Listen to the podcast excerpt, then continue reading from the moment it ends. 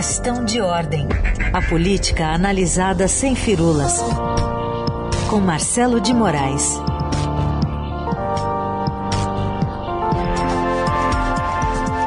O Olímpico, Marcelo de Moraes. Bom dia.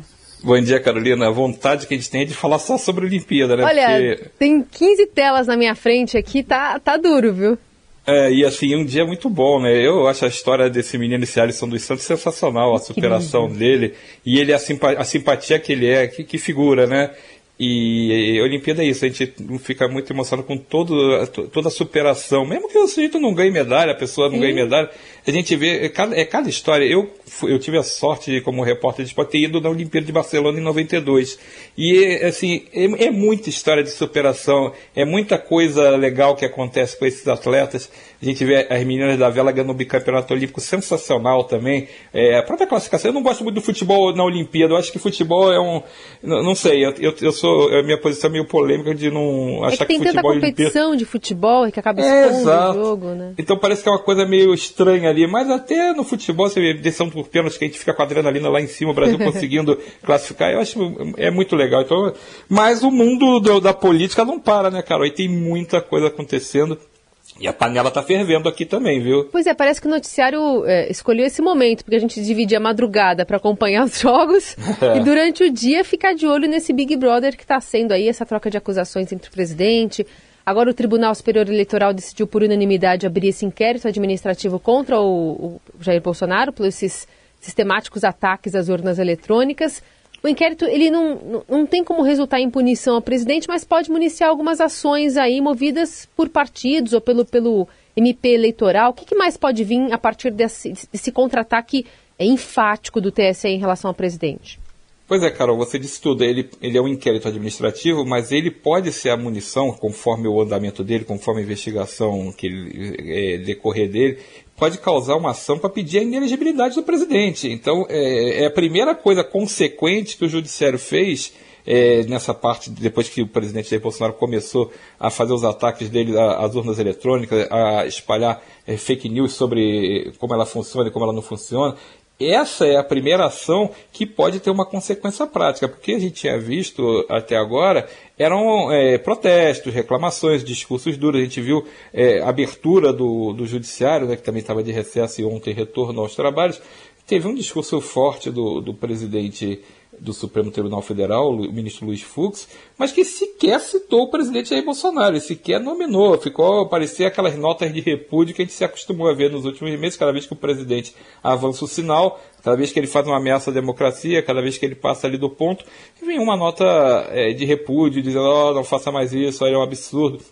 E o presidente seguia fazendo o que bem entendeu. Então, é, é, foi tão é, sem efeito o discurso em termos de, de, coisa concreta, o discurso do Luiz Fux, que logo depois, numa solenidade, o presidente Jair Bolsonaro voltou a criticar o TSE, voltou a falar mal do ministro Luiz Barroso, voltou a dizer que as urnas eletrônicas é, é, têm risco de fraude, todo aquele discurso que, que se reclamava que ele insistia.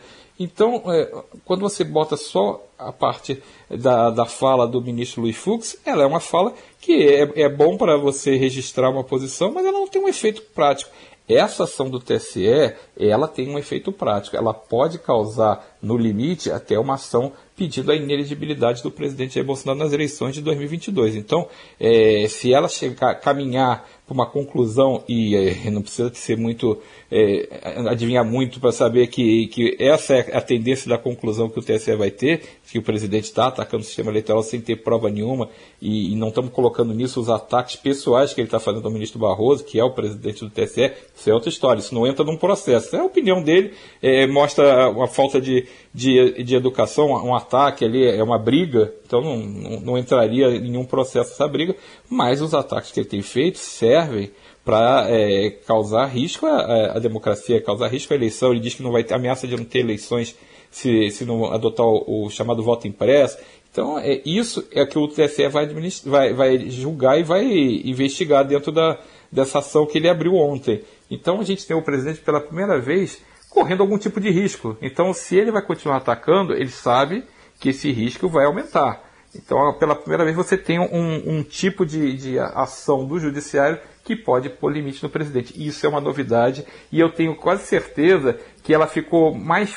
Esse, o discurso, a fala do, dos ministros do TSE ficaram mais, mais exacerbadas até depois do presidente ter desrespeitado, ter ignorado solenemente o, a fala do ministro Luiz Fux mais cedo e ter dado outra desancada no TSE. Ele chegou. Para quem viu a solenidade que o presidente participou, parecia que o Luiz Fux tinha, tinha falado nada, parecia que não tinha acontecido nada antes. Então, quando o presidente ele, não só de respeito a, a, o sistema eleitoral, ou de respeito às regras do jogo, ameaça às regras do jogo, mas também ele, ele passa de respeitar, ignorar até o que os outros eh, responsáveis pelas instituições falam, que foi uma manifestação importante do ministro Luiz Fux, ele é o presidente do Supremo, né, o presidente do, do principal órgão do, do Poder Judiciário.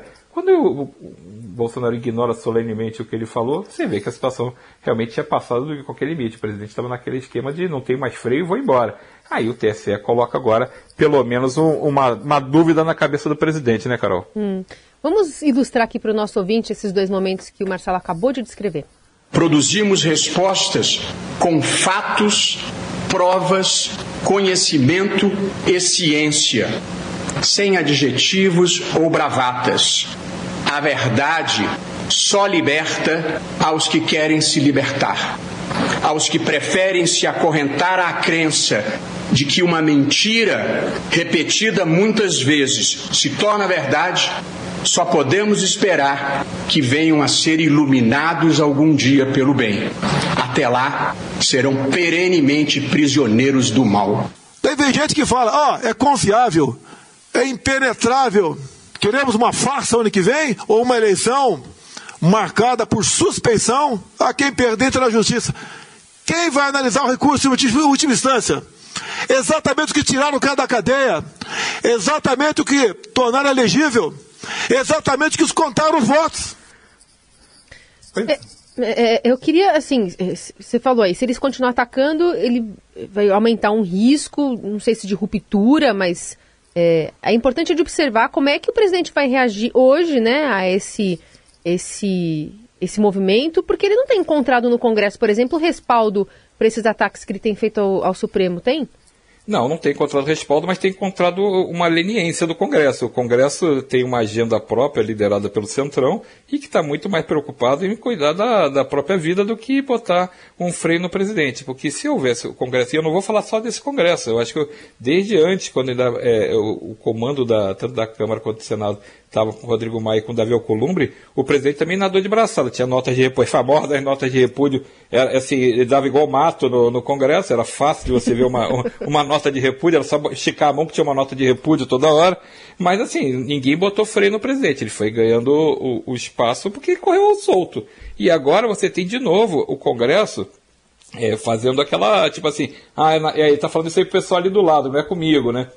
Então, é, como eles têm uma agenda que é, envolve reformas, envolve liberação de recursos, envolve é, o a novo, nova, o novo programa de área social, que é o Bolsa Família Turbinado.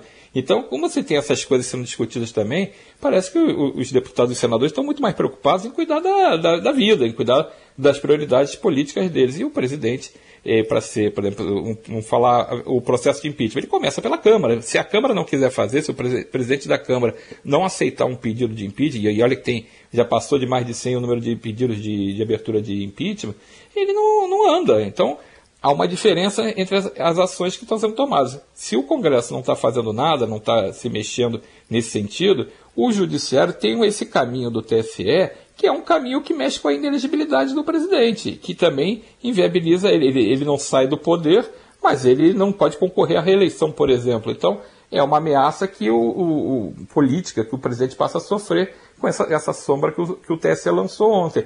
Agora, é, o Congresso continua lá, vai ter gente reclamando, a oposição batendo, e o presidente da Câmara, Arthur Lira, e o presidente do Senado, Rodrigo Pacheco, trocando a vida. Ontem eles foram se reunir é, na casa até do senador Rodrigo Pacheco, para discutir a questão da, da, dos precatórios, que é uma, é, tem um cheiro no ar de calote vindo à vista, de uma, são dívidas que vão ser roladas para poder abrir uma brecha para poder turbinar o novo programa social. Então eles estão cuidando de uma outra agenda, que é uma agenda importante, mas eu acho que assim, é, não dá para você ficar é, indiferente ao que o presidente tem feito todos os dias. E vamos lembrar, a gente teve uma, uma live do presidente transmitida é, na última quinta-feira que foi um, um, não tinha prova de nada, as acusações completamente baseadas na, na, nas impressões que ele tem, sei lá se, se por conta própria ou se por alguém que fala isso para ele, mas de qualquer jeito era uma, uma, uma live em que ele, ele, repetiu por horas coisas que não tem prova